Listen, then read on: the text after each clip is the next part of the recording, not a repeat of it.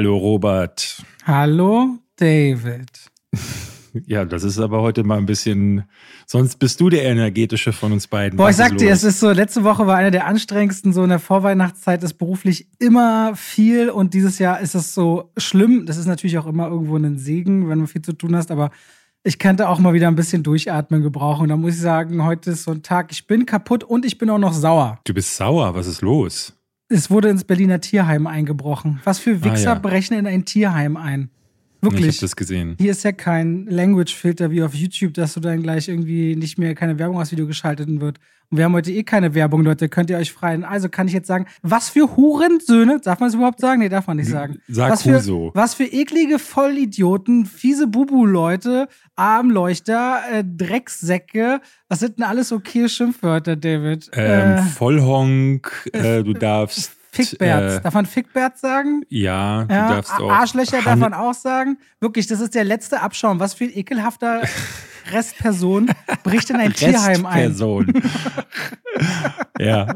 Ich habe das gar nicht mitbekommen. Die, also ich habe die Bilder gesehen, aber die haben dann was Geldkassetten gesucht oder Ja, haben die ne, irgendwas so ein Pudel Tagesgeschäft, geklaut? was man beim Tierheim immer so ein bisschen unterschätzt. Wenn du zum Beispiel Loot für die Welt ja siehst, die ja jedes Mal irgendwie gefühlt 200, 300.000 allein an die spenden.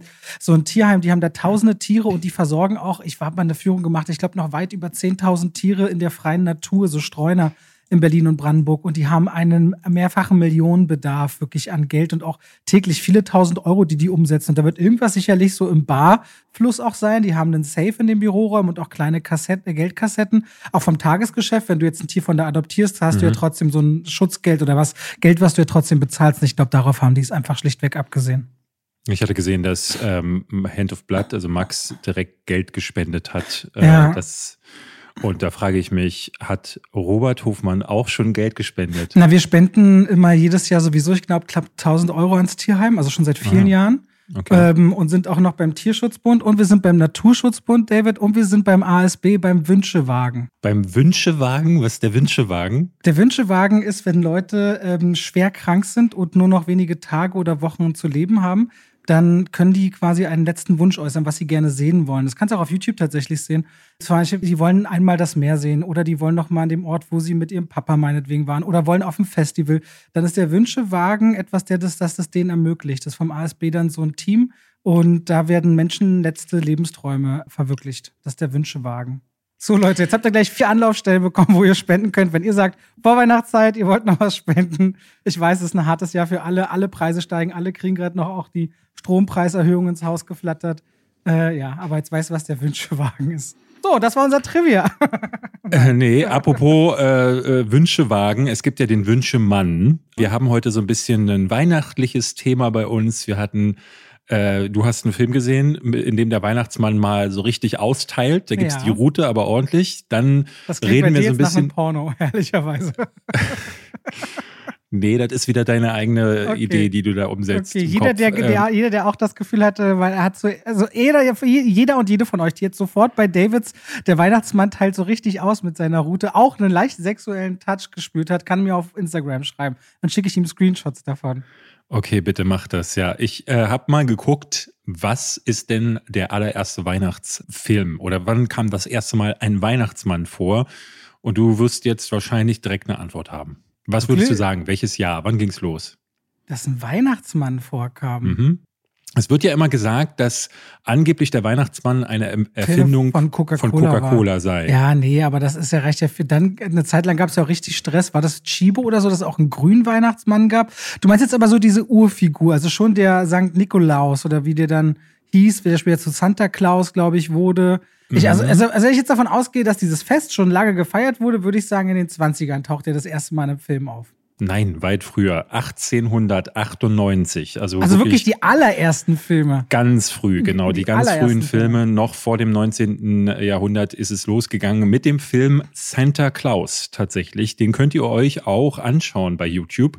Geht eine Minute 17, also sehr, sehr kurz. Was aber Äh, die normale dieser- Lauflänge für Filme in jener Zeit war. Genau, ja, in dieser Zeit war das noch so und es ist ein Revolution, also es für damalige Verhältnisse waren das revolutionäre Effekte. Du kannst mal suchen, Santa Claus 1898 und dann siehst du, wie eine Mutter gerade dem Kind, ne, das Kind liegt in so einem Bett drin und sagt gute Nacht. Und dann sieht man dann, ähm, ist so ein Effekt, wie an der Wand quasi, sieht man, wie der Weihnachtsmann in den Schornstein hinabsteigt und dann tritt er da quasi heraus. Und das, äh, dann beschenkt er das Kind und macht dann seine Geschenke in die Socken rein. Und das, ne, das ist es dann gewesen. Das ist für damalige Verhältnisse, wie gesagt, revolutionär gewesen, weil die da schon so mit Jump Cuts arbeiten und so einer Projektion an, ich glaube, im Hintergrund ist einfach so ein schwarzer Vorhang und da projizieren sie dieses Bild ähm, wo man dann sieht, dass er in den Schornstein hineinspringt, weil alles quasi in einer Kameraeinstellung gedreht wird.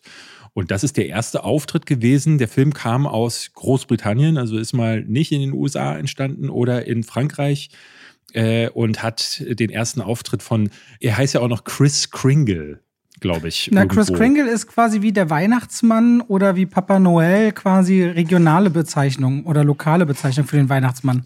Ja, das ist äh, das, das Trivia ähm, zum Ende des 19. Jahrhunderts. Ende des 19. Jahrhunderts. Ich weiß gar nicht, wann man angefangen hat, das Weihnachtsfest zu feiern. Das hab, eigentlich ein bisschen ja, peinlich, ne? Da müssten, eigentlich hätte man das gleich mal mit recherchieren können, aber wir sind heute wieder ähm, relativ voll mit anderem Shit, sage ich so. Oder feiert man das nicht direkt, weil Heiligabend, Jesu Geburt und so, feiert man nicht automatisch seit der Entstehung des Christentums, Weihnachten? Also, ja, aber war das damals dann schon mit Lichterketten und mit du meinst, ähm, ja, Kevin allein zu Hause Übertragungen? nee, ab welchem Punkt hey Jesus, komm schnell, im Fernsehen läuft wieder Kevin allein zu Hause. Äh, was hast du mich gerade gefragt? Entschuldige, ich habe dich. Äh, ich hatte, ich wollte erzählen, dass wir heute wieder relativ viel äh, Sachen haben. Ich hatte Shit gesagt, aber es sind äh, tatsächlich auch viele gute Sachen dabei, die wir für euch haben. Und ja?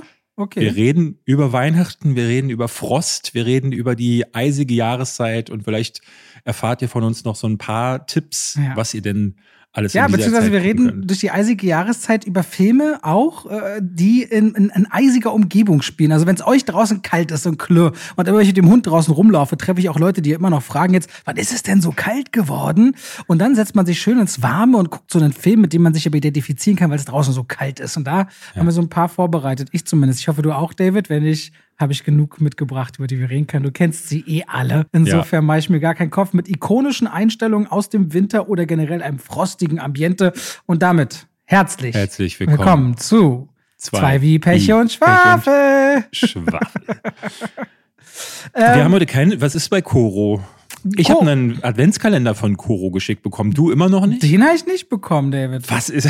Die also wissen, dass, die wissen da dass ich alle Produkte schon in- und auswendig kenne und was gleich ja. ist der letzte Strohhalm, versuchen sie dir, David, versuche auch nochmal das und probier nochmal das. Ja, also das sind 24 Kästchen und unsere Kleine springt da schon drum herum. Die hat nämlich neulich schon mal reingelinst äh, obwohl wir ihr gesagt haben, dass wenn man den äh, Adventskalender vorher aufmacht, bringt das Unglück. Aber es sieht bei der Kleinen irgendwie nicht so hm. ganz. Also ich bin recht glücklich geworden, habe früher als Kind alle Schokoladenstücke vorher schon rausgenascht und dann immer nur eine leere Tür später aufgemacht. Ja, das habe ich zum Teil auch gemalt. Ich habe mal, das Schlimmste, was ich mal gemacht habe, ist zu Weihnachten. Da äh, wurde, ich glaube, im Geschenk, ich wusste, dass ich, ich hatte mir Doom gewünscht. Ja. Doom, äh, oder war das Quake? Irgend, es war, glaube ich, ach nee, es war Quake 3 Arena war das. Es war so ein Multiplayer-Shooter für den PC. Ja. Und ich wusste, dass ich das bekomme und habe dann, äh, weil ich das schon zocken wollte, habe ich das Geschenk aufgemacht die Disk rausgenommen, die Packung wieder reingemacht und dann wieder zusammenpacken wollen. Und meine Mutter hat das dann rausgeholt vor Weihnachten und sagte, ey, das hast du doch aufgemacht, weil ich bin halt scheiße gewesen bis heute, bis zum heutigen Tage in Verpacken. Und meine Mutter, die hat im Einzelhandel gearbeitet. Dadurch sah das immer so aus, als wäre das wie geleckt, als wäre das so vom Fließband gekommen. Ja, und das war, da habe ich dann richtig Ärger bekommen und durfte ich, die CD dann nicht mehr benutzen danach. Oh, scheiße, ey. Ich, ich mag keinen Adventskalender heutzutage mehr, muss ich sagen. Nee? Ja, weil erstens, entweder gibt es die, die haben mir meine, ich hatte coole Großeltern, nicht so coole Großeltern, die nicht so coolen haben mir diese diese Postkarten großen Adventskalender geschickt, wo du so ein Papiertüchchen aufmachst, dahinter funkelt irgendwas, wo so dachte, Ja, so ein, oder so ein Bild, ne, so ja, Bilder. Wo ich so was dachte, soll das okay, denn? was soll das denn? Dann als Veganer kannst du die ganzen Schokodinger vergessen, äh, weil die sind ja mehr oder weniger raus, auch wenn DM oder so einen veganen Adventskalender rausgebracht hat. Es sind aber ein Haufen Produkte, die mich nicht interessieren. Und dann ansonsten ist das so alles, was mich interessiert, das hole ich mir meist und ich hasse es, Dinge zu besitzen, die ich gar nicht verwende. Das belastet mich irgendwie. Ich verschenke auch immer ganz schnell Dinge, wenn ich von irgendwas zu viel habe. Und das ja. passiert dann bei Adventskalendern. Adventskalender. Wir haben jetzt auch von guten Freunden und Familien wiederbekommen und ich sage jetzt jedes Jahr ein bisschen mehr, ich mag keinen Adventskalender, weil ich habe jetzt wieder einen mit Saatgut für das nächste Jahr für den Garten. Das ist ganz süß. Wir haben einen mit Harry Potter, wir haben einen mit Lego und wir haben noch einen, ah, ich vergessen, was das war. Wir haben auf jeden Fall schon vier Adventskalender hier rumstehen. Da kommt einiges zusammen. So, jetzt haben wir schon viel darüber geredet. Wollen wir mal mit unserem Programm anfangen? Genau, wir öffnen mal die Türchen unseres Film-Adventskalenders. Was hast du gesehen? Was ist hinter Türchen Nummer eins? Da ist The Guardians of the Galaxy, das Holiday Special, was sie direkt mhm. kurz nach äh, Thanksgiving rausgebracht haben, um offiziell die Weihnachtszeit einzuläuten. Dann hast du doch, glaube ich, gestern auch Violent Night Ich habe gestern oder? Violent Night gesehen. Der kommt auch ab heute in die Kinos. Äh, David Harbour als Gr grumpy Weihnachtsmann, der in eine äh, ne, ne Geiselnahme gerät und äh, beschließt, sich zu wehren. Ja. Dann? Ich habe Andor gesehen, da kann ich ein bisschen was zu, zu sagen. Ich möchte da nicht zu viel äh, oder nicht zu ja. ausführlich Hast du gerade mitbekommen, dass Wednesday einen Riesenhype hat, also wirklich besser läuft als Stranger Things Staffel 4? Echt jetzt? Ja, ich gucke heute so viel wie ich kann, weil da geht es auch auf TikTok und Co. überall so Tanzsequenzen von ihr. Das ist ein richtiger Hype jetzt um Wednesday tatsächlich. Die Tanzsequenz habe ich jetzt schon tausendmal gesehen und irgendwie gelesen, dass, ähm, wie heißt sie nochmal, Jenna Ortega, glaube ich, mhm. äh, die blinzelt in der ganzen Serie nicht ein einziges Mal. Immer wenn sie vor der Kamera ist, blinzelt sie nie. Mir wird ja gesagt, in meinen Kritiken würde ich so viel blinzeln, dass die Leute richtig irre davon werden. Also ich wäre schon mal schlecht gewesen. Ich hätte das für früher auch mal. Ich habe noch geguckt, das Wunder, über den hattest du schon geredet, aber beziehungsweise nee, gesagt. Hab ich nicht. Nee, nee, du hast darüber gesagt, dass der Film raus ist, aber gesehen hattest du ihn noch nicht. Oder hattest ihn schon mal erwähnt. Und mhm. da geht es ja auch um ein Wunder, weil das Wunder, aber äh, ja, okay. Und dann habe ich noch die Schwimmerinnen, der so ein bisschen in Deutschland aussieht auf Netflix, als wäre es eine Matthias Schweighöfer Romcom von den Plakaten her, ist aber gar nicht. Das ist eine Fluchtgeschichte von Flüchtlingen aus Syrien. Und das habe ich ganz falsch äh, eingestuft gehabt. Ja. Ja, okay. Ja, du passt gar nicht rein. Ich habe Terrifier 2 geguckt, ein man verkleidet sich zu Weihnachten manchmal jemand. Ja. Und auch und bei Terrifier. Dann, und schneidet dann Leuten Körperteile ab. Äh, das habe ich noch geschaut und ehrlich gesagt fällt mir jetzt nichts weiter ein, was ich noch gesehen habe. Na, das reicht doch aber auch. Achso, ne, aber das weiße Rauschen darüber wollen wir endlich mal noch reden. Wie? Der kommt doch Ende Dezember raus. Nein, das weiße Rauschen kommt doch jetzt schon, oder? Quatsch mit Soße, David. Nein, du bist schon wieder nicht informiert. Wir haben übrigens ich, letzte warte, Woche auch Blödsinn Ich bin erzählt. schon wieder nicht informiert. Das weiße Rauschen kommt am 30. Dezember auf Netflix raus. Wer ist hier nicht informiert, bitte? Okay, du bist Du, du hast auch, du, und du hast auch Schwachsinn. Nein, hier steht gesagt, 8. Pinocchio. Dezember. Hier kommt ja, glaube ich, in die Kinos vorher noch. Ja, das kann meinetwegen sein, aber geh mal auf Netflix, da wo die meisten es gucken, das ist 30. Dezember. Und du hast okay. auch irgendwie erzählt, Pinocchio, Guillermo del Toro's Pinocchio wäre schon raus letztes Mal. Das, das stimmt auch nicht, David.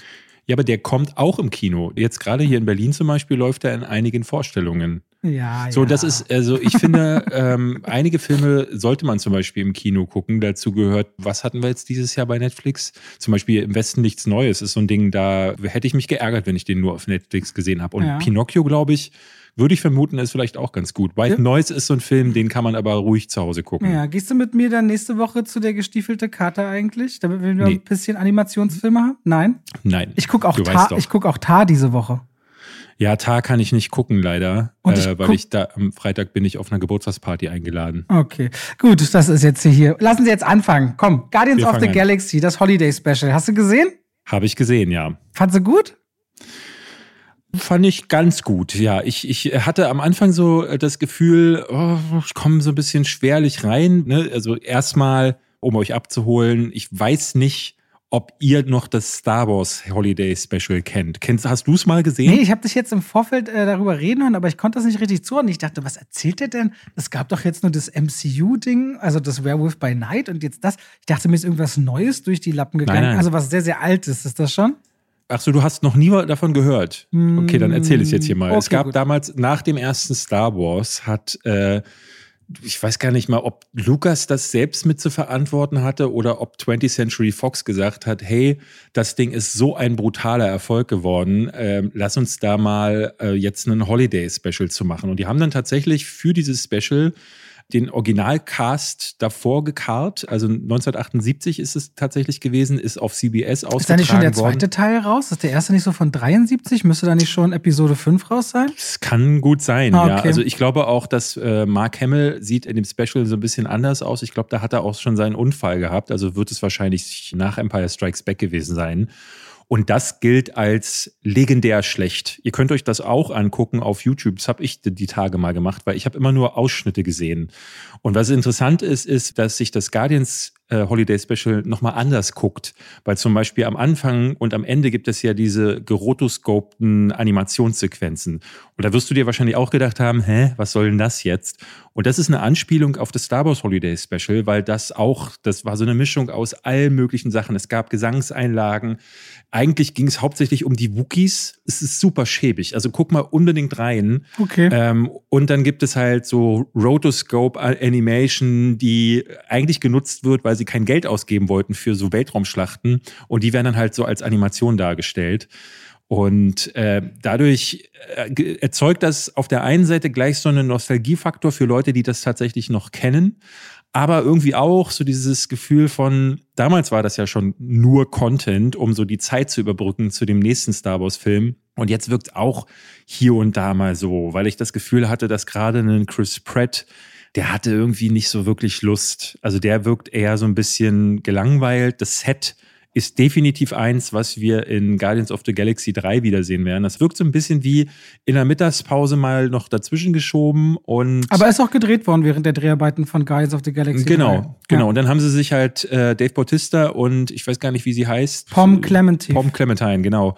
Äh, die beiden äh, genommen und dann halt auf der Erde mit Kevin Bacon was gedreht den Kevin Bacon Gag aber wieder zu benutzen, fand ich brillant. Das ist die Idee, also quasi aus dem ersten, ich glaube, im ersten Guardians of the Galaxy sagt er, dass Kevin Bacon die Welt gerettet hat, weil er in Footloose eine Stadt zum Tanzen gebracht hat. Und das jetzt wieder aufzugreifen, fand ich spitze, aber insgesamt ich mochte ihn ganz gern, aber es wirkt wie Content. Ich kann es gar nicht anders beschreiben. Es wirkt so ein bisschen wie Wegwerfware. Und ich habe viel Kritik im Internet tatsächlich gelesen. Also man gehört mit einer positiven Meinung noch tatsächlich zur Minderheit bei diesem Special. Also ich fand es wirklich sweet. Ich mochte schon am Anfang, wenn die Aliens da ihr eigenes komponiertes Lied vortragen, was sie sich unter Weihnachten vorstellen. Und dass das aber so ein absehbares Ding ist, dass quasi alles erstmal, keiner hat Ahnung von Weihnachten. Und die Aufgabe ist Peter Quill irgendwie, nachdem er nun Gamora verloren hat, eine, eine schöne Zeit zu bescheren. Aber deswegen alle erstmal verstehen müssen, wie funktioniert das denn? Und dass man nicht Menschen einfach als Geschenk entführen kann. Ich finde das schon sehr, sehr sweet. Und du hast halt, was ich schön finde, ist als Mantis und Drax zusammen auf der Erde sind, sowohl Buddy-Komödie in diesem Part, und man muss sagen, dieses Special geht nur 42 Minuten, eine ganz ungewöhnliche Lauflänge. Mhm. Du hast sowohl Buddy-Komödie als auch das Fish-out-of-water-Prinzip. Du hast also beides, was sich zusammenfügt. Und gerade bei Buddy-Komödien bist du ganz selten, dass die Geschlechter mal gemischt sind, was nochmal eine ganz coole Chemie hergibt. Und ich mochte diesen Part wirklich total. Aber auch, wenn sie zurückkehren und am Ende Weihnachten gefeiert wird und Kevin Bacon irgendwann auch völlig entzaubert sagt so, ach komm, ich muss länger hier bleiben, ich muss jemanden glücklich machen und sie einfach Weihnachten anstimmen, da sage ich dir ganz ehrlich, da bin ich dann auf einmal so einfach zu kriegen, wenn es darum geht, in der Vorweihnachtszeit mich beschwingen zu lassen und da habe ich richtig Bock und ich finde auch, dass dieses Set, auch wenn wir es wiedersehen, ich finde, das sieht richtig schön aus. Das ist jetzt irgendwie deren eroberte oder gebaute Raumstation der Guardians, ne? Sowas wie deren Headquarter, glaube ich. Ja, das, Ort, nee, die, die haben sind, vom, die haben vom Collector, das sagen sie am Anfang, vom Collector mhm. haben sie quasi dieses dieser komische, riesige Kopf, in dem sie da landen, der heißt Nowhere. Nowhere haben sie jetzt von dem Collector geschenkt bekommen und gehört jetzt ihnen. Das ist ihre neue Basis. Ich finde halt leider ähm, Mantis und Drax, also gerade Mantis finde ich ein bisschen nervig. Drax finde ich hat auch so seinen Zenit überschritten. Im ersten Teil fand ich den noch klasse, im zweiten Teil schon nervig und danach, also gerade in den Avengers-Filmen, da kommen die beide ja immer nur so rein, um mal einen One-Liner zu droppen. Und hier das Ganze auf ihren Schultern abzulagern, finde ich ehrlich gesagt ein bisschen schwierig. Und für mich kam dann irgendwie auch noch dazu, dass ja, dieses Fish out of Water Element, das ist zu kurz. Es gibt eine kurze Szene, da gehen sie über den äh, Walk of Fame und äh, dann kommt Captain America quasi noch dazu auf eine sehr bestimmte Weise. Und mhm. da dachte ich, ach, solche Gags hätte ich eigentlich viel mehr gehabt. Aber dann gehen sie in den Club und in diesem Club feiern sie einfach nur. Das wird dann auch so als Musikmontage äh, dargestellt. Und das war's. Dieser Einschub war, wirkte so wie, boah, obwohl es nur 42 Minuten geht, haben sie eigentlich nicht wirklich viel, was sie erzählen können. Und ah, dadurch hier und da mal so ein bisschen zurechtgebogen. Was ich mag, ist, dass James Gunn hat ja immer so einen verqueren Blick. Also der hat ja immer so was Asoziales fast. Ne, das hat er schon in, in Super gehabt, in, wie hieß dieser schleimige Film? Sliver hieß er, glaube ich. Und in den Guardians-Filmen im ersten war das ja auch so. Und was mir so ein bisschen gefehlt hat, zum Beispiel in Thor, Love and Thunder oder äh, eigentlich in den letzten Auftritten, die man vor den Guardians gesehen hat, dass die immer nur so im Hintergrund standen. Gerade bei Infinity War zum Beispiel. Und jetzt hat man endlich mal wieder das Gefühl gehabt, der Typ, der sich mit diesen Charakteren auch am besten auskennt, der kümmert sich wieder drum. Und ich habe direkt gemerkt, so, ich habe Lust auf Guardians of the Galaxy 3. Das hier war ein netter Einschub. Aber wenn man sich überlegen würde, so Disney Plus zu abonnieren wegen so einem Holiday Special, es ist halt noch einen Grund dran zu bleiben, aber kein so richtig guter. Ich habe dem so drei Sterne gegeben, ähm, weil auch diese reingezwängte Weihnachtsmessage am Ende war so ein bisschen. Und dann vor allen Dingen dieses, ich bin, ich will jetzt nicht spoilern, aber am Ende sagt Mantis ja etwas zu Star-Lord, wo ich dachte so, was soll das denn jetzt? Also, um jetzt quasi wieder so einen Grund zu schaffen, damit man sich das hier anguckt, damit man dann im dritten Teil verstanden hat, worauf sie anspielen, weil das ist ja immer so ein bisschen das Problem bei Marvel und bei den Disney-Shows. Du musst die mittlerweile alle gesehen haben, um das große Ganze im Blick zu haben. Und hier droppen sie jetzt einen Zusammenhalt, der eigentlich wichtig wäre für den weiteren Verlauf. Aber vielleicht ist er auch nicht wichtig. Werden wir dann auf jeden Fall sehen. Ich mag diese Weihnachtsmessage am Ende so platt, wie sie ist. Ich lasse mich gerne beschwingen, weil gerade in den Corona-Jahren kam bei mir überhaupt keine Weihnachtsstimmung auf. Ich merke ja, richtig, dieses Jahr habe ich große Lust.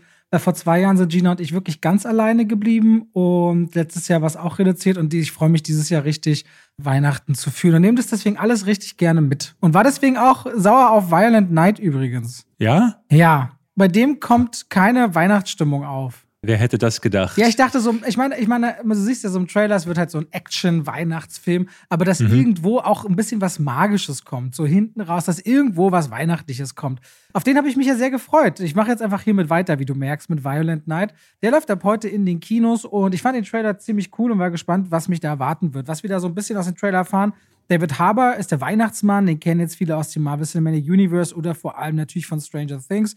Der ist ja eine ganz coole Socke, aber er spielt den Weihnachtsmann und ist so ein bisschen asozial unterwegs. Da statt sich zu freuen und Geschenke zu verteilen, nimmt er sich irgendwie alles, was die Leute rausstellen für ihn, greift dann lieber aber auch zum Whiskyglas oder zur Bierpulle. Auf dem Schlitten fliegend kotzt er dann Leuten auf den Kopf oder pinkelt von oben runter und landet aber auf einmal bei einer sehr, sehr vermögenden Familie, die hunderte Millionen hat und die werden ausgeraubt zu Weihnachten. Von Söldnern. Und jetzt hängt er da mittendrin und wird auch attackiert. Und dann muss er sich irgendwann mal besinnen, will er jetzt abhauen oder will er helfen? Und dann greift er irgendwann zur ultrasten Brutalität.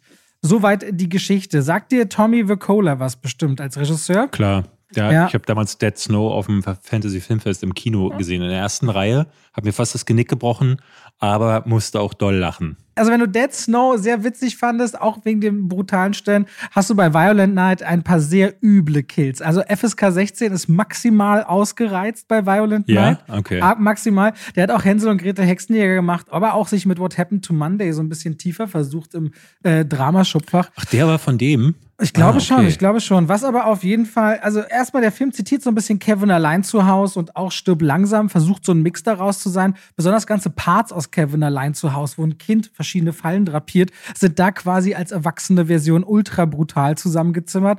Aber was passiert bei Violent Night ist, der Film dudelt so 60 Minuten wirklich ins Nichts herum mhm. über diese reiche Familie. Der ist dann so ein Wannabe-Schauspiel-Action-Star in der Familie eingeheiratet, der in Asien ganz bekannt ist, dann so ein Influencer-Enkel, der übel nervt. Dann die einzige Enkelin, die überhaupt noch an den Weihnachtsmann glaubt. Und dann die Kinder dieser sehr reichen Patriarchen, die versuchen irgendwie vor Mama, muss sich das Maul aufzureißen. Deswegen entsteht da schon so eine sehr unangenehme Stimmung in dieser Familie. Aber der Film versucht mir irgendwie so ein bisschen Background bei jeder Figur zu erzählen, was er nie wieder aufgreift, was dazu führt, dass er ständig zu lang wird und dann auch sehr langweilig, weil du weißt schon nach dem Trailer, wo wird dieser Film hingehen, was ist der Plot und du würdest dir sagen, statt 112 Minuten, mach mir lieber 85 Minuten, aber dann voll auf die Fresse. Weil wenn der Film dann mal brutal wird, fängt er auf einmal an von den schlecht choreografierten Actionsequenzen am Anfang, die sehr zerschnitten sind, wenn diese Söldner da aufschlagen, ein bisschen rumschießen, ein bisschen Handgemenge es gibt, dann auf einmal in so hammerschwingende, in Dunkelheit stattfindende Kopfabhackungen äh, Sterne in den Kopf rammende super Gewaltfantasie What? auszuarbeiten. Und da wird er dann noch mal so 20, 30 Minuten wirklich unterhaltsam für alle, die es so ein bisschen brutal und blutig mögen, wo ich so dachte, okay, aber alles ringsherum ist eine so hohle Verpackung. Man merkt das richtig krass bei John Leguizamo, wenn ich ihn richtig ausspreche. Der mhm. spielt hier einen den Söldneranführer und nennt sich dann auch im Film so lässig, nennt mich Scrooge. Der im Grunde den Rest der Söldnertruppe kannst du komplett generisch auswechseln. Und wenn du dich erinnerst an The Menu, in The Menu spielt er einen Schauspieler, der anscheinend schlechte Rollen spielt. Und du hast das Gefühl, dass er hier der gleiche Typ ist wie aus The Menu, der eine dieser hm. schlechten Rollen gerade spielt. Vielleicht ist das das The Menu Cinematic Universe, was wir hier bekommen. Das habe ich heute auch in der Review gesagt und meinte so, ey, das kommt einem so komisch vor. Also dieser Film ist auch David Harbour. Dieser Weihnachtsmann ist insgesamt so unsympathisch, dass es wirklich nichts daran gibt, wo ich denke, das wäre liebenswert. Und wenn der dann sich irgendwann mal entscheidet, ja. doch vielleicht mal äh, doch das Richtige zu machen, dann versteht man nicht, woher das kommt. Also dieser Film mit all seiner versuchten Moral und eine integre Geschichte zu erzählen, geht sang- und klanglos unter. Die 30 Minuten Brutalität, die machen wirklich Spaß, aber unterm Strich ist das dann trotzdem eine sehr große enttäuschende Nummer dafür, dass ich richtig Lust auf den Film hatte. Viel zu lang, wirklich viel zu lang guckt Minute 70 bis 100. Ich glaube, dann habt das. Ich habe ihn ja geskippt gestern, weil ähm, ich, der Trailer hat mich total gelangweilt und äh, es gab ja schon mal vor vielen Jahren so einen Film. Ich weiß das gar nicht mehr, nicht wie viele der Jahre hieß. her. Du meinst Fatman? Nee, Fatman meine ich so. nicht. Fatman ist tatsächlich drei Jahre her, glaube ich, ähm, oder zwei Jahre. Mhm. Äh, mit Mel Gibson, da spielt der auch einen Weihnachtsmann. Nee, es gibt noch mal einen, der hieß irgendwie anders. Auf jeden Fall, es gibt ja eine ganze Reihe von Weihnacht, der Weihnachtsmann dreht durch oder sowas wie Jack Frost, wo äh, ein Killer in einen Schneemann fährt und dann zu einem Killer-Schneemann wird die Reihe an solchen Filmen, die ist lang und deswegen hat mich Violent Night jetzt äh, nicht hinterm Ofen hervorgelockt. Äh, dann hatte ich recht. Ich habe mir stattdessen gestern äh, mit Max zusammen Amsterdam angeguckt, gegen deinen Rat, ihn Hand, nicht Hand of Blood, Max? Ja, ja, genau. Und? Äh, Max fand ihn richtig scheiße. Äh, hm. Ich fand ihn so. Das Ding ist, der hat so Elemente. Dieses Abgedrehte ähm, mochte ich ganz gerne. Ich finde, Christian Bale ist so gut in dem Film, dass er alle anderen nochmal deutlich schlechter aussehen lässt. Aber auch in jeder Einstellung, ne? In jeder Einstellung siehst du, wie er actet und vor allem, das ist eigentlich eine typische Nebenrolle, die er spielt. Die wird aber zu einer Hauptrolle im Plot ja. gehievt. Das ist ganz merkwürdig. Genau, und John David Washington, der geht halt einfach gar nicht. Den kann ich nicht äh, ernst nehmen. Das, der funktioniert nicht.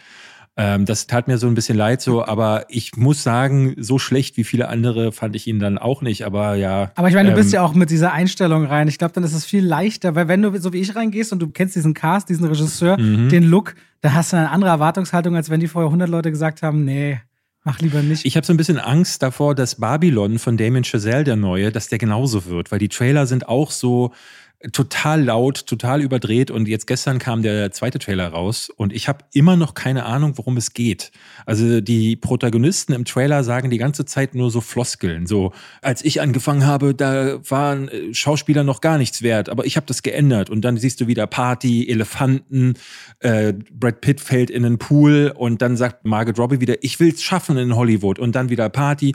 Und ich habe so ein bisschen das Gefühl, dass es da wahrscheinlich genauso wenig Plot geben wird. Wobei in Amsterdam gab es ja viel Plot, aber der war halt einfach. Scheiße. Aber dieser anstrengende Bogen, den Amsterdam am Ende zu dieser politischen ja. Botschaft schlägt, die ja auch wirklich passiert ja. ist, das wird sich so, un so merkwürdig an. Ganz merkwürdig. Ja, aber bei Babylon ist so, die ersten Kritiken gehen halt so hart auseinander. Also da ja. scheint es nur Top oder Flop zu geben, da scheint es kein richtiges Mittelfeld zu geben aktuell. Ich bin sehr gespannt, ähm, was wir dieses Jahr noch bekommen. Ich freue mich, ich sehe jetzt in ein paar Wochen noch Decisions to Leave äh, der in Deutschland, glaube ich, schon einen deutschen Titel hat, äh, wird, glaube ich, hier äh, Die Frau im Nebel heißen. Das ist der äh, neue Film vom Oldboy-Macher Park Chan-wook. Äh, der kommt jetzt auf dem 14 Films Around the World Festival. Dann werde ich euch den noch vorstellen können. Und ich habe so ein bisschen die Hoffnung, dass ich äh, Avatar zum Beispiel auch noch in meine Jahresbestenliste hineinschieben könnte. Ich hoffe auch, den sehen wir bald. Und der hat aber ein Embargo bis zum 13. Dezember. Das heißt, den wird dann eigentlich erst direkt zum Start in der Woche, da werden wir darüber ja, reden. Ja.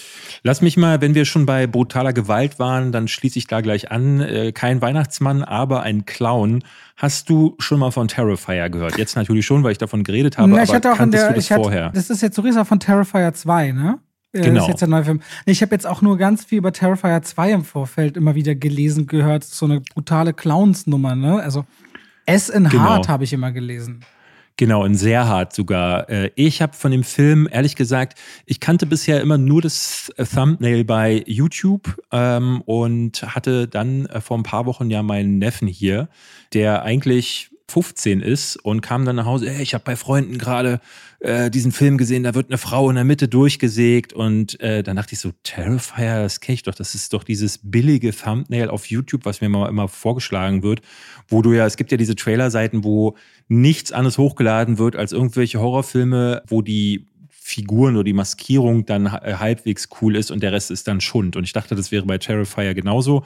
Hab dann da mal reingeguckt und dachte, yo, ist ganz genauso. Das ist eigentlich kein wirklich guter Film. Der Unterschied bei Terrifier zu den meisten anderen Sachen ist, dass der Macher Damon Leone, der kommt aus der Special Effect Ecke. Also der äh, kennt sich halt wirklich so mit Schleim und Eingeweiden und äh, wirklich sehr guten Make-up-Effekts aus. Also alles ist hier handgemacht und im ersten Teil der fiel dadurch auf, dass Art the Clown, also Art wie Kunst, dass der äh, ein stiller Killer ist. Also es ist ein Clown, der die ganze Zeit nicht lacht, äh, nichts sagt, aber grinst dabei. Und dann sieht man so seine sehr äh, schwarzen Zähne. Und ähm, im ersten Teil den fand ich noch sehr in Richtung Frauenhass, weil da die Frauen auf eine ganz bestimmte Art und Weise abbekommen haben und auch endlos gequält und gefoltert wurden. Das war mir so ein bisschen too much. Jetzt im zweiten Teil kriegt eigentlich jedes Geschlecht ihr Fett weg.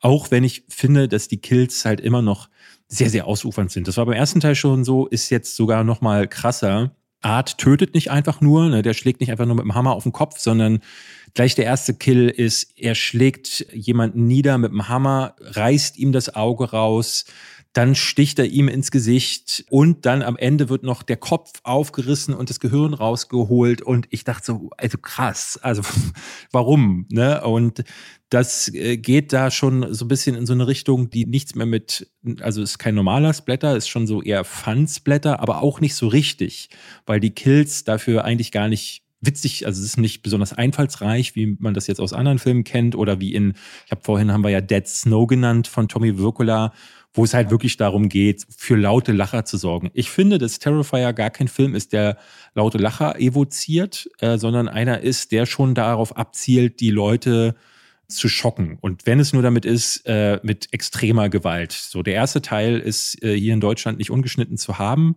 Wenn man den jetzt zum Beispiel bei Amazon sich ausleiht, da fehlen zum Beispiel diese eine Sägesequenz, von der ich erzählt habe. Äh, Im zweiten Teil gibt's auch wieder einen Kill, der dürfte dafür gesorgt haben, dass die Nachrichten aus den USA immer wieder aufgeploppt sind. Das ist nämlich so ein Ding gewesen, dass auf Social Media sich die mehr verbreitet hat, dass Leute da rausgekommen sind, weil sie kotzen mussten, weil sie in Ohnmacht gefallen sind. Es gibt Leute, die getwittert haben, dass hinter ihnen Würgegeräusche im Kino waren äh, oder Leute rausgestürmt sind. So ein bisschen, ne, man weiß nie so ganz, ist es Marketingmasche. Wenn man sich den Film anguckt, muss man aber sagen, das ist schon noch mal härter als äh, The Sadness, okay. ähm, weil die Kills auch zum Teil gar nicht aufhören. Sie werden aber kontrastiert von Arte Clown, der mit einer Freude ans Werk geht äh, und nochmal zusticht und dann nochmal sägt und äh, reißt und beißt und hast du nicht gesehen.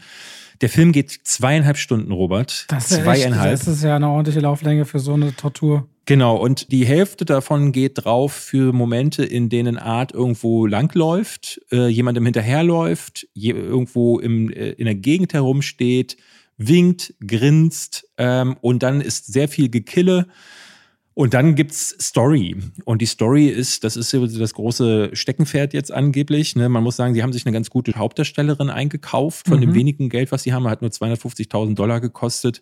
Aber ähm, die Hauptdarstellerin hat halt nichts zu tun. Ne? Die geht dann mit einer Freundin in den Club und in dem Club tanzen sie dann und ne, das ist eigentlich nur Handlung, die Zeit schinden soll. Es wird immer dann ganz interessant, wenn Art im Bild steht und seine seine Spinnereien abzieht. Das muss ich sagen, ne, das weil ähm, so einen Killer habe ich im Kino noch nicht gesehen. Es ist so, als würde Michael Myers irgendwie im Bild stehen und dann statt halt einfach nur dazustehen und äh, evil zu gucken, fängt er plötzlich an zu grinsen und zu winken. Und äh, das hat irgendwie was, weil es eben kontrastiert wird mit diesem Rest. Also es ist nicht wirklich Fansblätter, es ist aber auch nicht so ein Torture-Porn, äh, wie man das von anderen Sachen kennt. Es ist eine sehr skurrile Mischung, die zu einem Hype geworden ist, muss man sagen. Und man merkt das auch, hier in Deutschland interessieren sich auch mehr und mehr dafür. Der wird jetzt ab dem 8. Dezember tatsächlich in ausgewählten Kinos starten und auch nur da dann ungeschnitten. Also sobald er ins Heimkino kommt, denke ich, wird der niemals würde fast vermuten, dass der beschlagnahmt wird. Das oder dass er zumindest ja auf dem Index landet. Richtig übel. Vor allem, wenn du sagst, dass er krasser als The Sadness sein soll, den ich schon beeindruckend äh, brutal fand dieses Jahr. Ne, das, bei The Sadness war halt äh, so ein bisschen Terror dabei und da war dieses, das Extreme daran war auch so dieser psychologische Anteil, dass die äh, Mörder dabei ähm, so regelrecht Freude empfinden. Das hat er auch noch so diese sexuelle Gewalt, die auch ein bisschen arg unangenehm war. Hier ist es halt wirklich, diese Kills hören nicht auf. Es wird mit den Körpern alles gemacht, was möglich ist. Also alles, was man abschneiden kann, wird abgeschnitten und zerlegt regelrecht. Das ist auch ein bisschen unrealistisch, weil Figuren dann irgendwann immer noch leben, obwohl das nicht mehr möglich ist, äh, mhm. äh, weil auch der Blutverlust dann irgendwann nicht mehr hinhaut.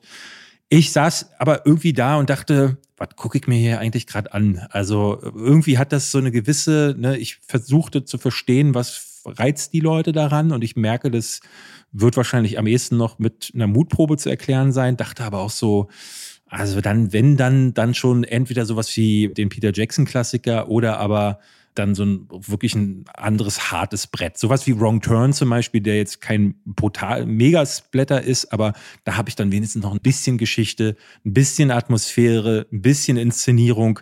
Das hier sieht zwar in den Bildern gar nicht schlecht aus, aber der Rest ist halt Low Budget und deswegen. Okay, äh, aber ja, irgendwie interessiert es mich jetzt, muss ich sagen. Äh, du kannst einen Screener anfragen, habe ich auch nicht anders gemacht. Ja, aber äh, du hast gesagt, es sah schwierig aus. War das der Screener, wo alles fett im Bild stand oder was? Nee, das war bei Mad Heidi. Da ah. habe ich das Bild fast nicht erkannt. Apropos genau. Mutprobe, da fiel mir ein, ich hatte die Woche ein Interview, die, äh, mich hatte die Augsburger Allgemeine interviewt und dann ging es auch so um Social Media Filme und Mutprobe. Und irgendwann meinte die Interviewerin dann, ja, Robert, wie ist denn das so mit dem, wenn ihr so bekannter werdet und so, wie, wie funktioniert das? Klappt das nach dem Motto? Und dann kam, du hast darauf nicht reagiert auf WhatsApp, Robi ist für alle da? Und ich so, wo kommt das denn jetzt her? Und Hä? die Leute reden mich jetzt immer öfter als Robi an und Robi ist für alle da und so, weil du es im Podcast machst. Das ist richtig krass. Merkst das? Aber woher kommt Robi ist für alle da? Du hast das in irgendeiner neuen Folge gesagt. Robi ist für alle da. Die Leute zitieren aber irgendwelche Robi-Sachen in letzter Zeit. Okay, jetzt mache ich es nicht besser, wenn ich selber drüber rede. Und damit schalten wir raus aus dem Podcast und rein in die Werbung. David! Mhm. Du willst wieder fragen, ob ich mich mit Finanzen auskenne. Du willst über mich lachen. Nee, ich will nicht über dich lachen. Ey, ich habe mit dir schon da gesessen und deine Finanzen gewälzt. Das ja. hat dein Leben verbessert. Ja, das, das Man kann nicht sagen, dass mein Tipp an dich nicht dein Leben bereichert hätte. Stimmt. Du bereicherst generell mein Ja, du hast mich schon traurig angerufen und gesagt, was soll ich machen? Habe ich gesagt, das ist ganz einfach, mach dir keine Sorgen, wir kriegen das hin. Und dann wurde es hingekriegt. Und zwar dank? Unter anderem wäre ein Tipp, wo ich von vielen Freunden auch bei mir und auch im Familienkreis weiß, die lieben und nutzen Finanzguru. Und da brauchst du auch einfach nur in den App Store gehen oder in den Google Store. Da siehst du die zigtausenden Bewertungen, die alle auch horrend großartig sind, weil Finanzguru ist eine App, die dröselt dir im Grunde dein ganzes Ausgabenverhalten auf. Das heißt, deine Konten, da kannst du alles Mögliche miteinander verknüpfen, wie auch zum Beispiel dein PayPal. Und dann kannst du dann verschiedene Kategorien anwählen und siehst, aha, so und so viel gibt es zum Beispiel für Miete raus oder für dein Auto oder für Strom und andere Kosten oder für Kleidung oder für Fortbildung oder für, muss man ja sagen, David, der geht auch viel essen. Ne? Würde mich mal interessieren, wie viel gibt der eigentlich jeden Monat für Essen das gehen weiß aus? Ich, ehrlich gesagt ich glaube, der wird sich erschrecken, was dabei eigentlich ja, ja. zusammenkommt. Da wollte mir nicht letztens letztens erklären, dass er weniger ausgibt als ich. Naja, weil ich gehe ja nie aber essen. Aber du kaufst dafür gesünder ein. Ja, aber Essen gehen ist immer viel teurer. Würde dir zumindest Finanzguru alles aufdröseln. Okay. Und daran könnt ihr dann auch zum Beispiel entscheiden, oh, da sollte ich vielleicht sparen oder das machen wir so ein bisschen anders. Und Finanzguru kann euch da auch tatsächlich in der App helfen. Und da gibt es auch eine Pro-Version. Denn prinzipiell ist Finanzguru kostenlos. Für 2,99 im Monat gibt es dann sogar noch einen Plus-Zugang. Also Finanzguru Plus heißt es dann mit noch tiefer gehenden Analysen zum Kaufverhalten. Und wir haben natürlich einen schicken Code für euch nämlich Schwafel. Wenn ihr den verwendet, dann könnt ihr den statt nur sieben Tage, drei Monate kostenlos ausprobieren und dann natürlich weiterführen. Versucht gerne mal mit Finanzguru eure Finanzen besser auf die Reihe zu kriegen. Es ist ja zu eurem Besseren. Die App hat schon gezeigt, dass es viele, viele Leute gibt, die sie mögen, lieben und nutzen. Und damit danke an Finanzguru. Wir schalten raus aus dieser sehr langen Werbung und zurück in den Podcast.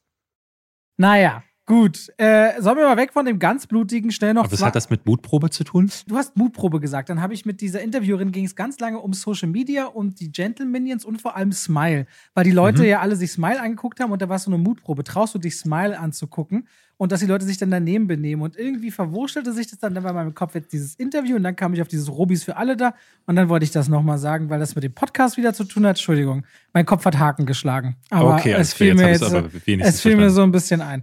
Ich habe noch zwei kleinere Filme mit, die sehr, sehr unterschiedlich sind. Die könnt ihr beide auf Netflix anschauen. Das eine ist Das Wunder, das ist mit Florence Pugh in der Hauptrolle. David liebt sie ja, weil sie unter anderem großartig ja. in Little Women war oder Midsommar und auch in Don't Worry Darling ist sie eine der großen Lichtblicke in diesem Film. Und äh, in Das Wunder spielt sie eine Krankenschwester aus England im Jahr 1862.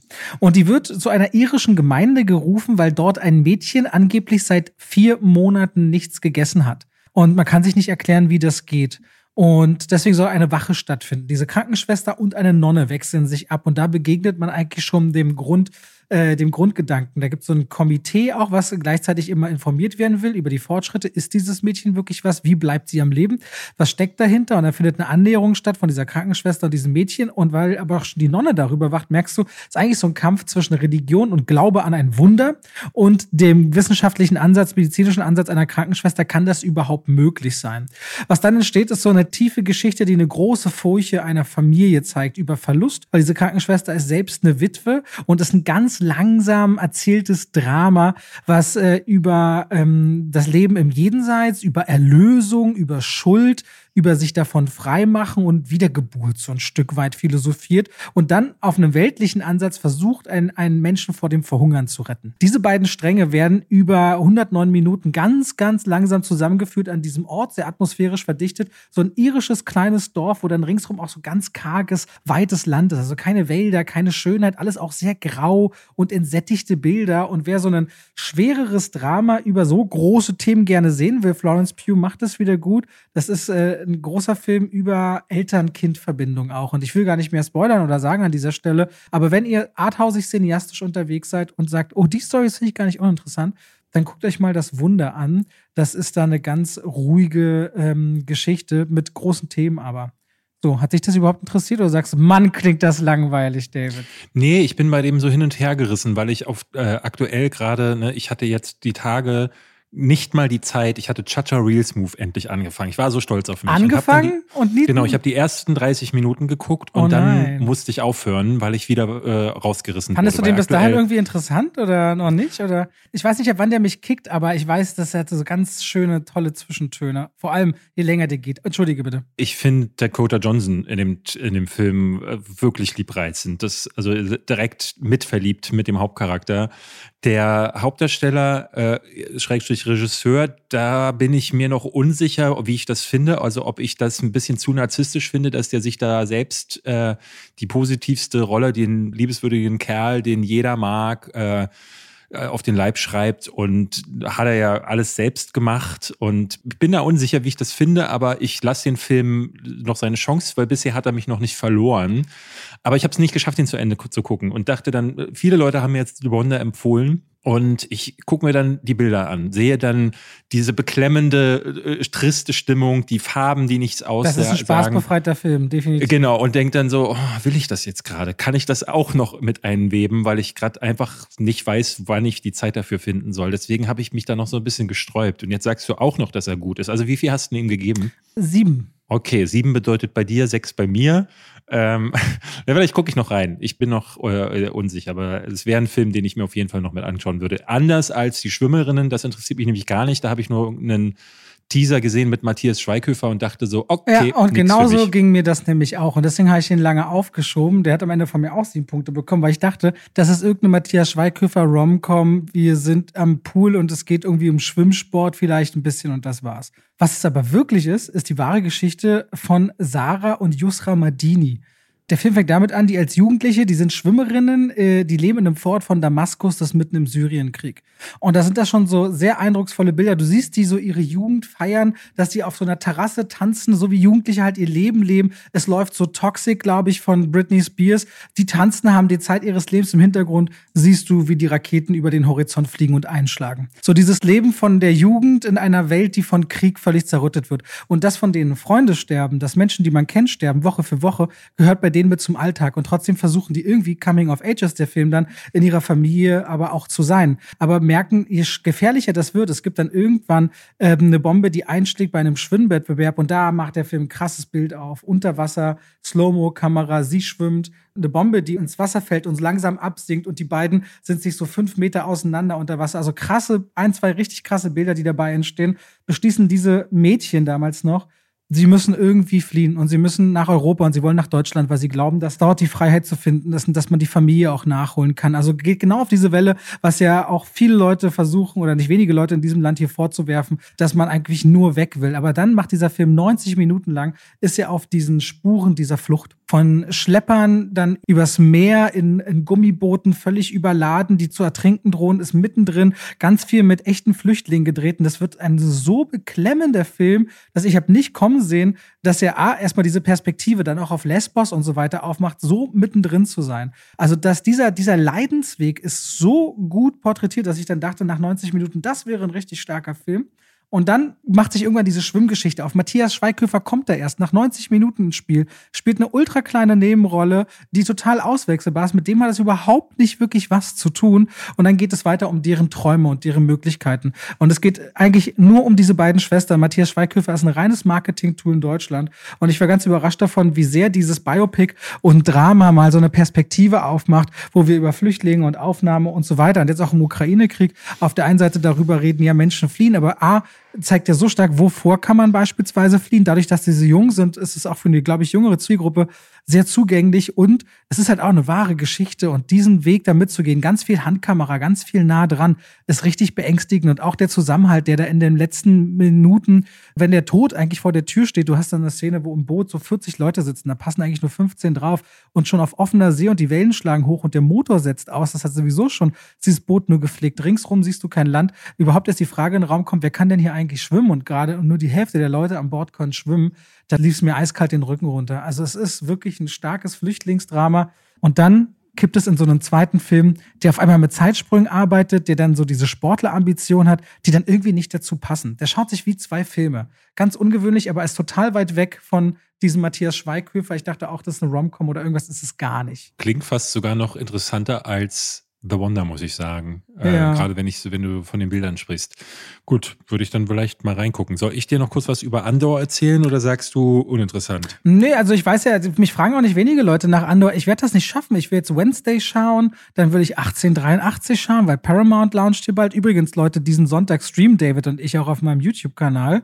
Solange David das hoffentlich, ja, er nickt, okay. Ich merke, ja, wir streamen äh, auch wieder, wenn ihr wollt. Äh, äh, irgendwann, wir müssen mal noch eine Uhrzeit finden, werden wir am Sonntag streamen auf meinem Kanal wieder anderthalb, zwei Stunden und ein Weinchen verköstigen dabei. Mm. Ähm, ja, hast du es dir wirklich gemerkt, David? ja. Es ist, steht im Kalender, okay. aber jetzt, wo du sagst, äh, dass es diese Woche ist, fällt ja. mir auf, dass es diese Woche ist. Ja, aber ich habe nichts anderes vor.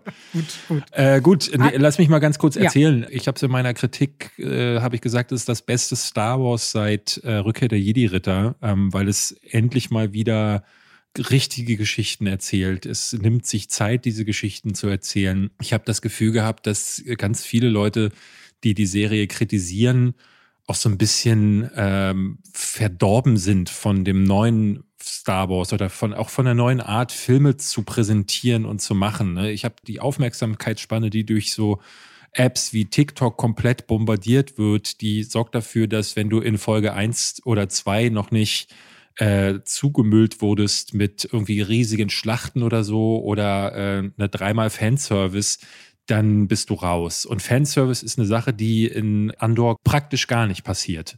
Ne, es werden ab und zu mal Namen gedroppt. Es gibt natürlich Planeten, die so heißen, wie die man kennt. Und es fällt, glaube ich, zweimal der Name Palpatine.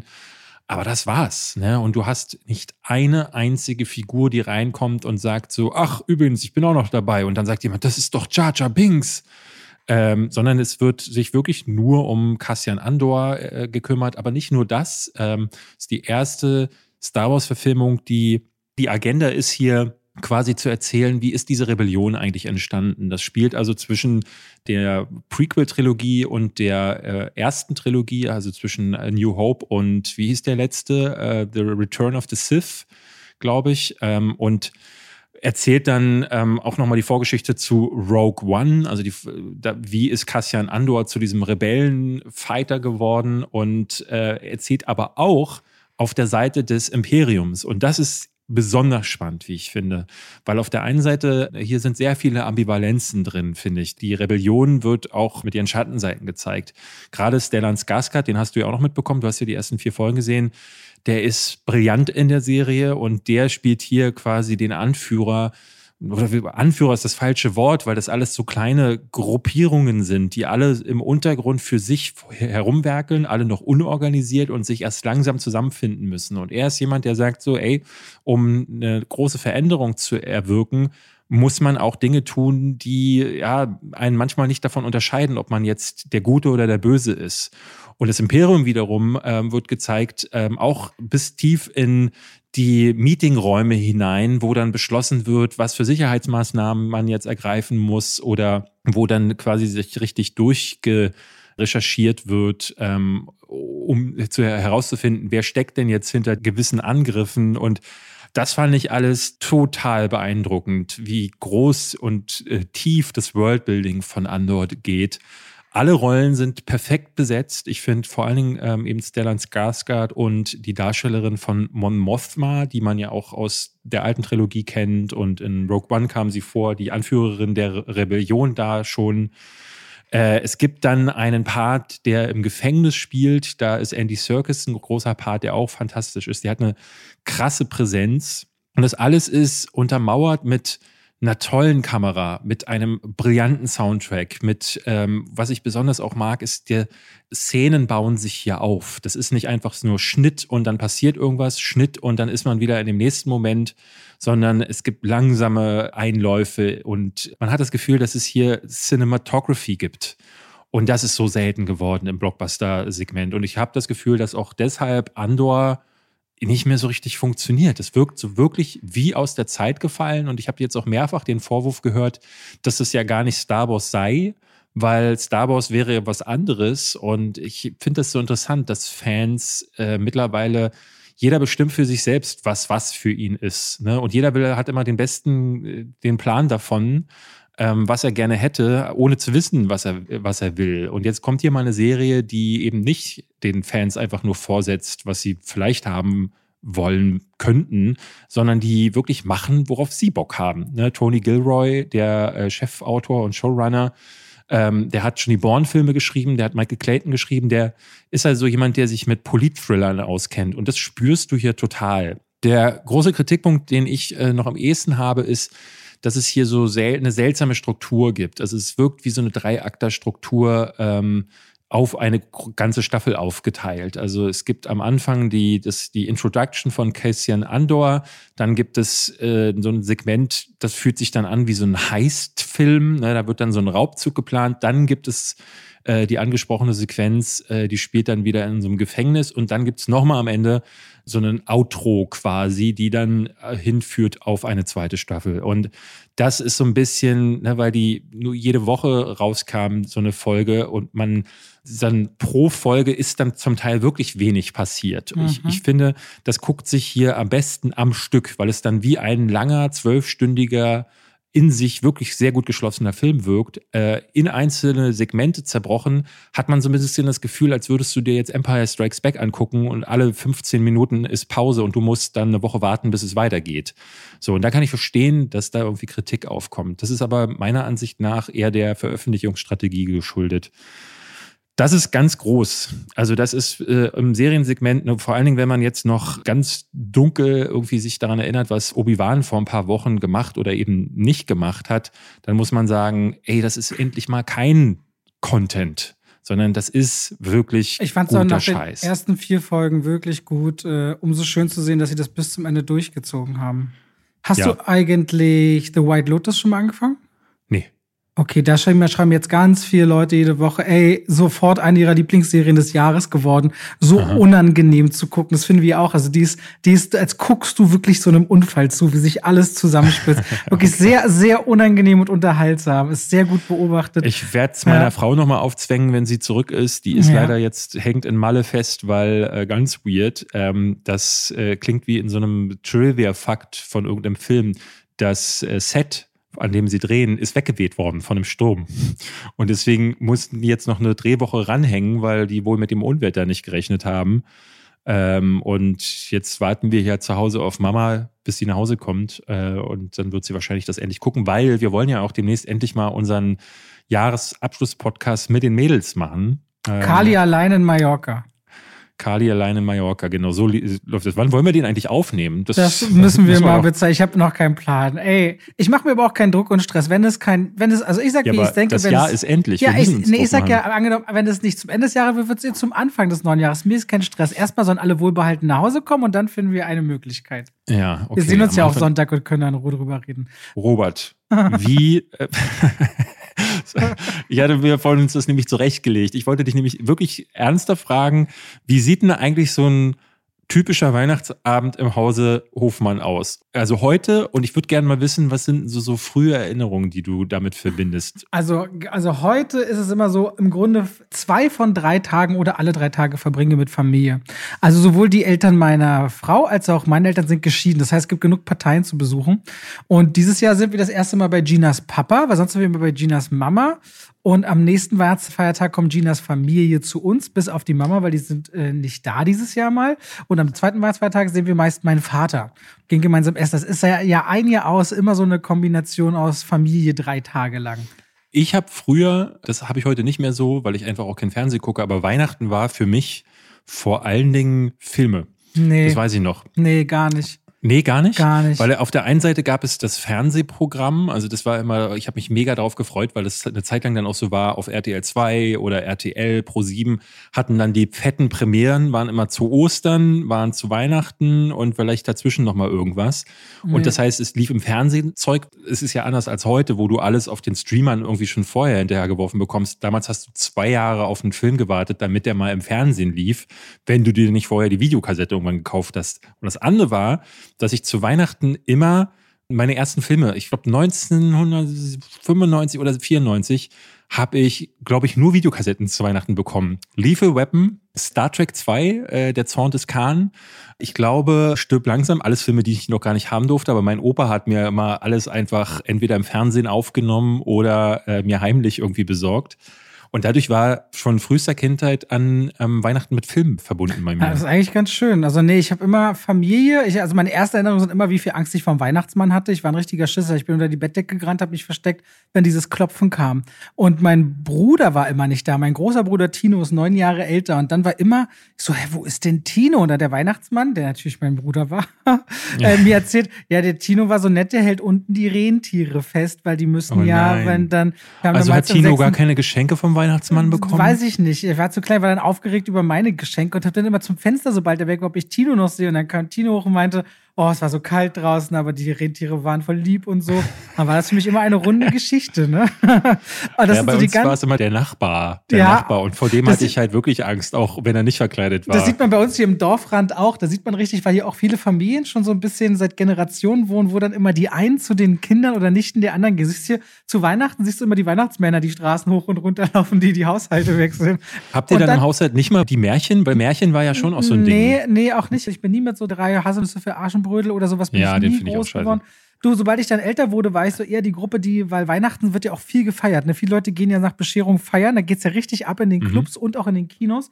Dann war ich oft feiern. Dann gab es die Zeit, wo ich ab und zu auch zu Weihnachten geht es im Casino auch gut. war ich mal eine Zeit lang auch mal im Casino. Ja, ich mit war Freunden auch mal im Casino. Zeit. Ich mache das ab und zu mit Freunden, so alle drei Monate und einen lustigen Abend draus. Ich habe da kein Besuchproblem. Ich will jetzt keine Promo dafür machen, aber es halt, ich will auch nicht lügen darüber, was ich mache, wenn du mich fragst.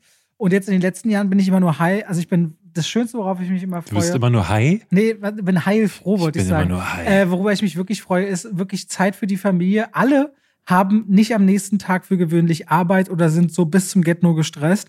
Auch in unserer Branche, so vom 22. Dezember bis 5. Januar ist bei uns ja für gewöhnlich Funkstille.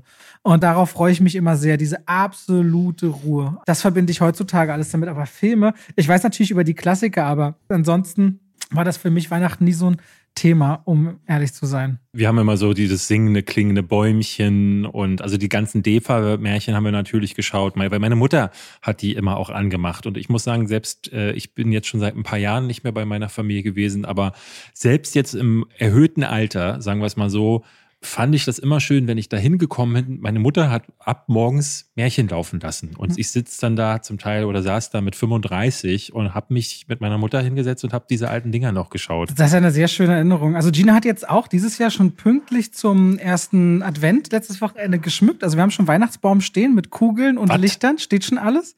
Der, du kommst ja auch, wir machen ja am zweiten Advent einen Stream. Also habe ich überlegt, ey, ich will heute noch einen schönen Weihnachtskranz mal besorgen, dass wir zwei Kerzen im Hintergrund anmachen können. Würde Hat Delinat denn Glühwein? Dann können wir da doch einen ballern. Nee, aber sie haben heute auch Premium-Rotweine geschickt im Abo. Also wir haben eine große Auswahl. Insofern gucken wir dann. Aber ja, ja hier gibt es schon so ein bisschen was. So, wir wollten jetzt über ein paar Filme sprechen, die ihr in der frostigen Zeit, die auch sehr frostig sind, aber sehr gut sind, und sagen kann, boah, ich würde jetzt gerne was gucken, womit ich mich wettermäßig identifizieren kann, was aber richtig spannend ist oder toll. Meinst du, jemand sitzt zu Hause und sagt so, boah, es ist so kalt draußen, lass mal einen Film gucken, wo die Hauptdarsteller frieren? Na, ich finde schon, dass sich manche Filme, wie jetzt, ich nehme einen raus, Wind River, schauen Aha. sich im Sommer schon anders als jetzt so mitten im Winter.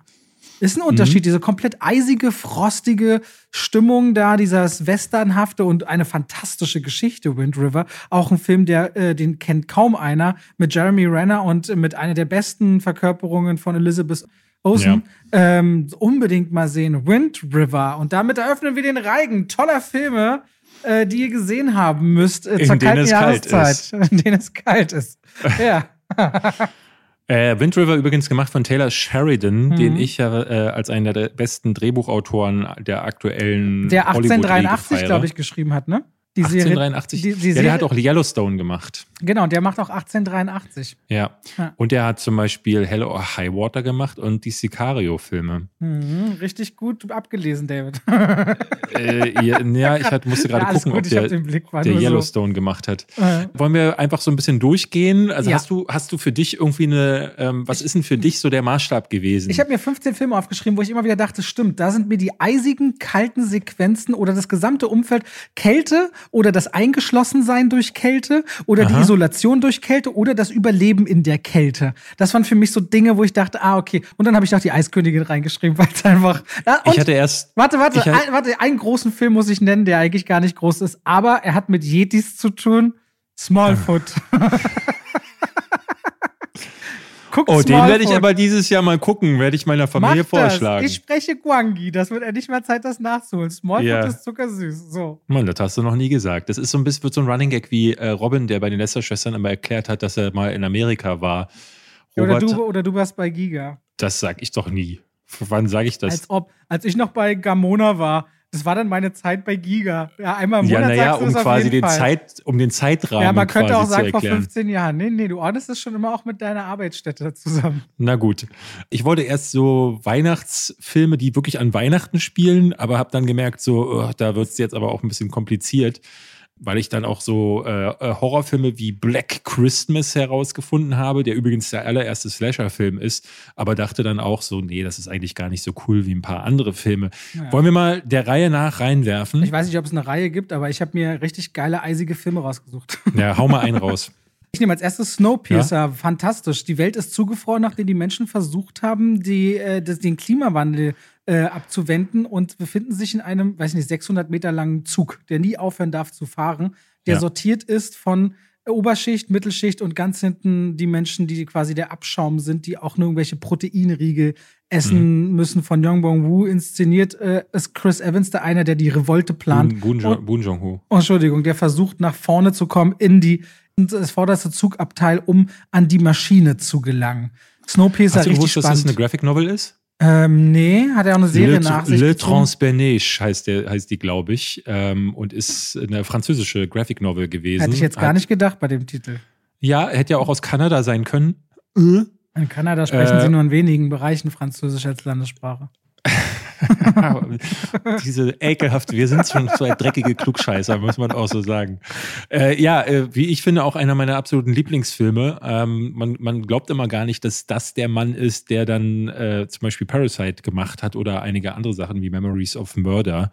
Äh, der kann auch Science Fiction. Ich habe Okja jetzt nie gesehen. Mhm. Ähm, weiß nicht, was der sonst noch. Der ist ja, geht ja auch so ein bisschen in die Richtung äh, Fantasy oder hätte eigentlich auch zu deiner, glaube ich, deiner Umwelt- und Nachhaltigkeitsliste. Ja, Okja war auch mit drauf, aber habe ich dann nicht mehr mit reingepackt. Okay. Du hättest übrigens die Schellen sagen können oder Bora Bora. Da sprechen sie Französisch. Naja, egal. Ich, ich rede einfach weiter.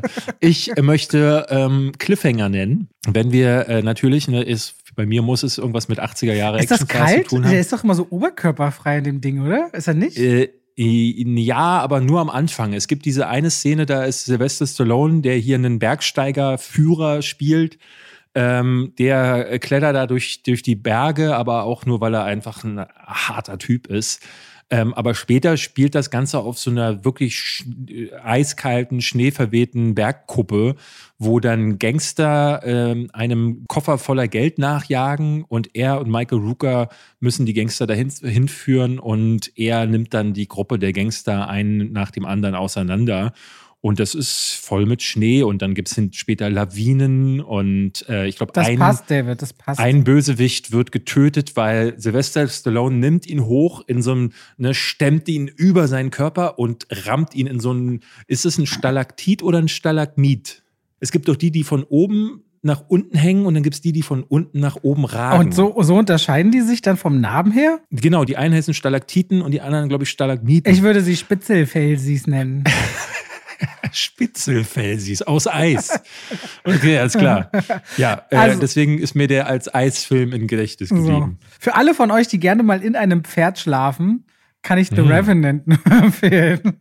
The Revenant. Ich glaube, da hat man sogar seinen, seinen, seinen eisigen Bart, alles was gefroren ist. Ich glaube, das ist sogar Cover-Poster. Das Überleben von, wie heißt der? Glass hieß er mit Nachnamen? Ich weiß nicht seinen Vornamen mehr. Hugh Glass. Hugh Glass. Doch, ich glaube schon mit Leonardo DiCaprio, der zurückgelassen wird zum Sterben und dann Rache schwört, na, unter anderem Tom Hardy mega, äh, also ein, eine Tortur. Ein Film, der klasse ist. Ich fand ihn fast schwer zu ertragen von dem, was äh, da äh, die Hauptfigur durchstehen muss. Und das ist auch der pure Kampf gegen die Natur unter anderem.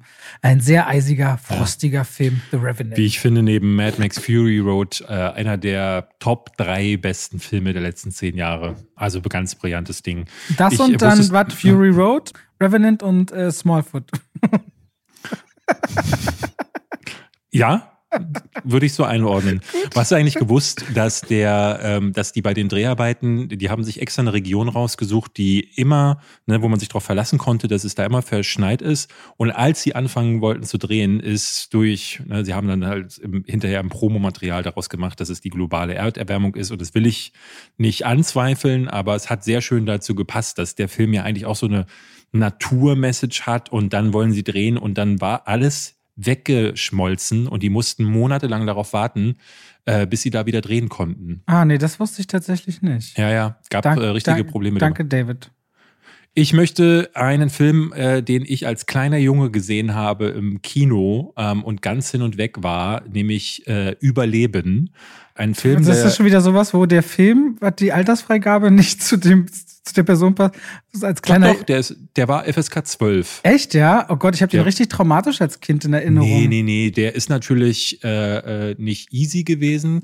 Kam, ich sehe gerade 1993, da bin ich gerade zwölf geworden. Ja, ja, das passt. Mhm. Ähm, es geht um eine äh, Rugby-Mannschaft aus Uruguay und die fliegen mit ihrem Flugzeug über die Anden und da stürzt das Flugzeug dann ab. Das ist eine wahre Geschichte, die irgendwann in den 80ern passiert ist der große Spin dabei war, dass die dann wirklich da über Wochen versuchen mussten zu überleben und weil sie halt gehungert haben, haben sie irgendwann angefangen, die Leichen zu essen oder daran zumindest herumzuknabbern. Und das erzählt quasi diese Geschichte ähm, gespielt von allen möglichen Jungstars, unter anderem Ethan Hawke, den wir dieses Jahr ja auch sehr häufig gesehen haben.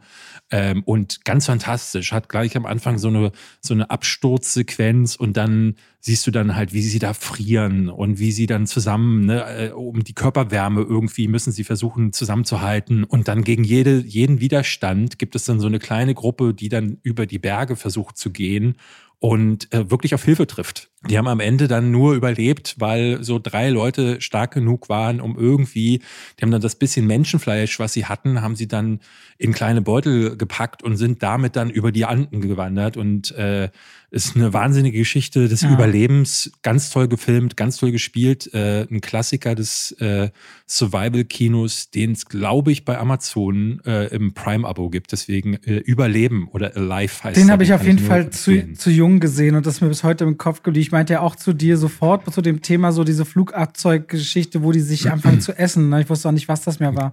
Ein Film, den ich ganz oft ja. gesehen habe, den ich auch bis heute sehr beeindruckend finde, ist, der passt dazu auf Messers Schneide mit den habe ich immer noch nicht gesehen. Anthony Hopkins und Alec Baldwin. Ja. Anthony Hopkins ist ein Milliardär und Alec Baldwin ist ein Fotograf und die Frau von Hopkins ist ein Model. Und die machen so einen Ausflug, ich glaube irgendwo Alaska auf so eine verschneite Schneehütte. Sie kriegen auch die Anweisungen, hängt niemals irgendwie Essen raus, hier sind wilde Beeren und so weiter und so fort. Und da kommt es dann auch zu einer Katastrophe, wo auf einmal Baldwin und Anthony Hopkins, die beiden, äh, in der Wildnis stecken. Und man kann sich auch nie mhm. sicher sein, hat es irgendjemand, wer hat es gerade auf die Kohle von ihm abgesehen? Und dann ist es so ein Mix aus Survival und aber auch Drama und die werden tatsächlich auch von einem Bären gejagt und beschließen, mhm. diesen Bären irgendwann töten zu müssen. Äh, richtig gutes Ding, wo sie auch dann, da habe ich zum Beispiel immer als Kind gelernt, da sagt Anthony Hopkins, wie macht man Feuer in der Natur? Der hat so ein Buch, in dem er immer alles Dinge lernt, obwohl er sie gar nicht braucht als Milliardär. So, das wird ihm zumindest so angetragen. Er sagt, man kann zum Beispiel aus Eis Feuer machen. Und da fragen sie ihn, warum? Er sagt so aus, man formt aus Eis eine Linse und fängt damit das Sonnenlicht und strahlt damit quasi wie mit einer Lupe äh, und macht dann Feuer. Also auf Messer Schneide, der muss auch aus den 90ern sein, den fand ich immer richtig gut. Das ist einer, den ich nachholen will. Ich hatte neulich mal, weil ich überlegt hatte, eine Liste mit den besten Thrillern zu machen, hat meine Frau gefragt, was sie empfehlen würde und das war einer der ersten, die sie nannte. Ja, super. Das, äh, den, den muss ich, äh, muss ich mal nochmal gucken. Ich würde auch einen Film nennen, der ist so in der Mitte zwischen Horror und Thriller. Ich weiß, es ist hier immer sehr horrorlastig, ist aber trotzdem ein Film, äh, den ich immer mit Eiseskälte verbunden habe, nämlich Misery. Ist eine Stephen King-Verfilmung äh, mit James Kahn und Kathy Bates.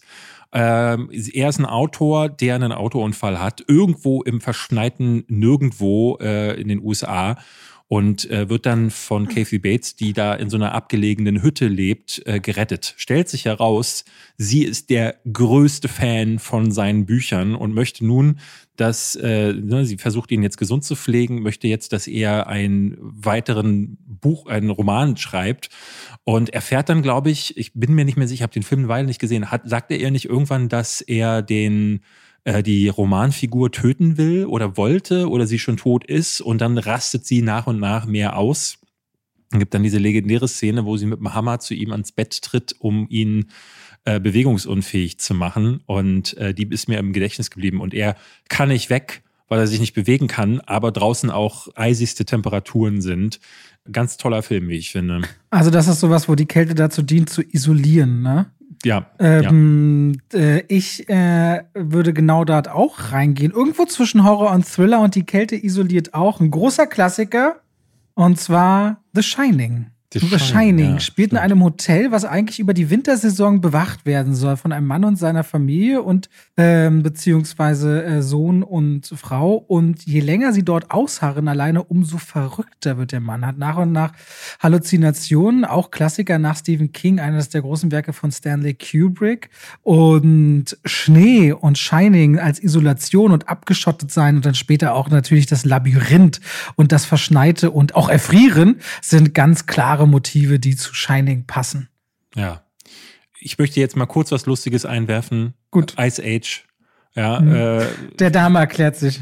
Einmal einen Klassiker zu bringen. Ähm, ich weiß noch damals im Kino, äh, äh, ich bin, glaube ich, kein allzu großer Fan von den anderen Figuren gewesen.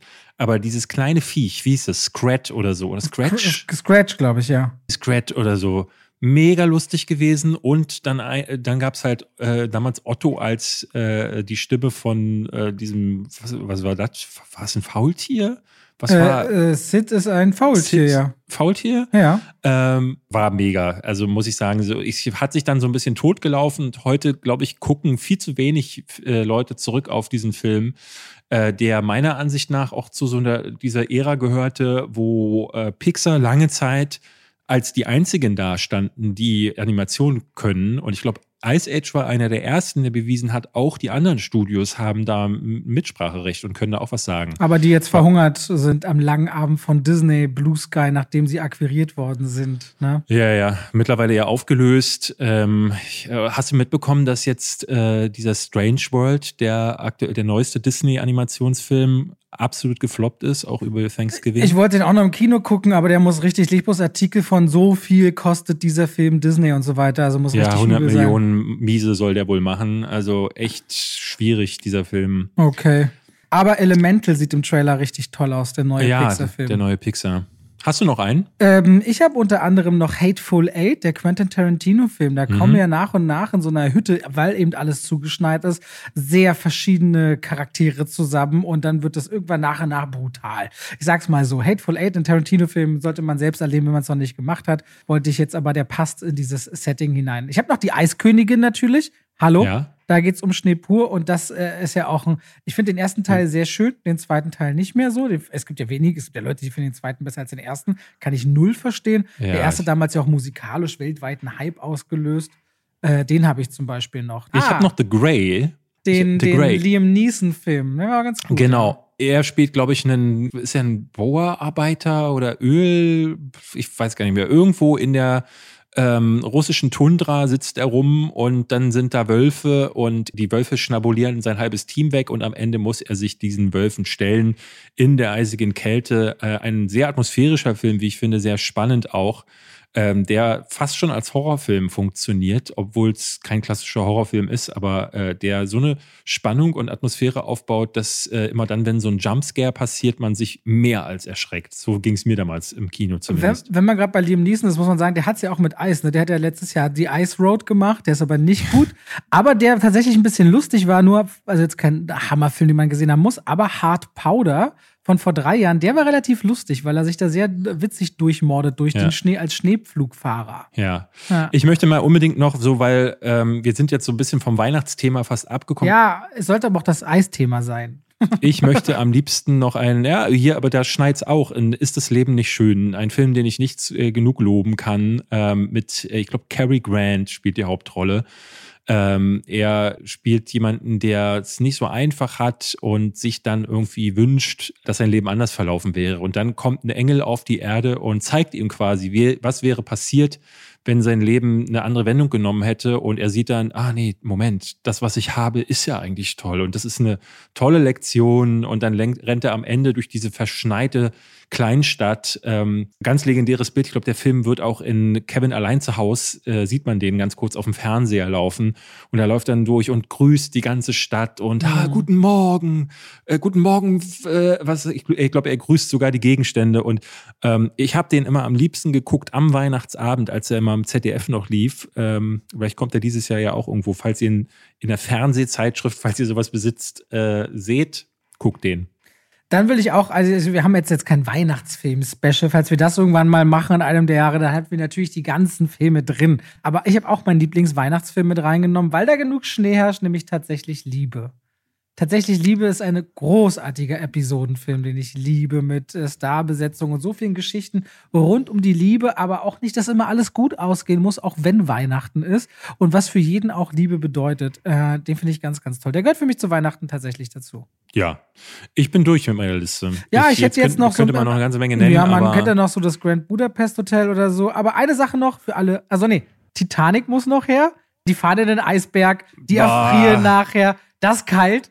Ähm, das sind ich- nur 30 Prozent Eis, ich, Robert. Ich, ich, habe, ich habe den tatsächlich nie gesehen. Jetzt kriege ich richtig Ärger. Große Wissenslücke. Aber Fargo ist doch eine totale Schneeeisnummer, oder? mhm, ja. Ja. Ähm, ja, ja. Ich möchte nur noch sportlich enden mit einem Film, von dem ich auch weiß, dass David den liebt. Für alle, die es sportlich und verschneit mögen. Ahnst du schon, worauf ich hinaus will? Äh, cool Runnings. Nein. Warte, warte, äh, Mighty Ducks. Nein. Eddie the Eagle. Ah, Eddie the Eagle. Ja, Eddie the Eagle, die Film, Geschichte ja. über einen sehr schlechten Skispringer. Äh, sehr, sehr, sehr, sehr schön. So, Stimmt. liebe Leute, äh, wir müssen, David muss weiter heute, aber wir haben ja auch viel geschafft. Äh, Ja. Nächste Woche geht's dann weiter. Vielen Dank fürs Reinhören. Macht's gut. Macht's gut. Bis dann. Tschüss.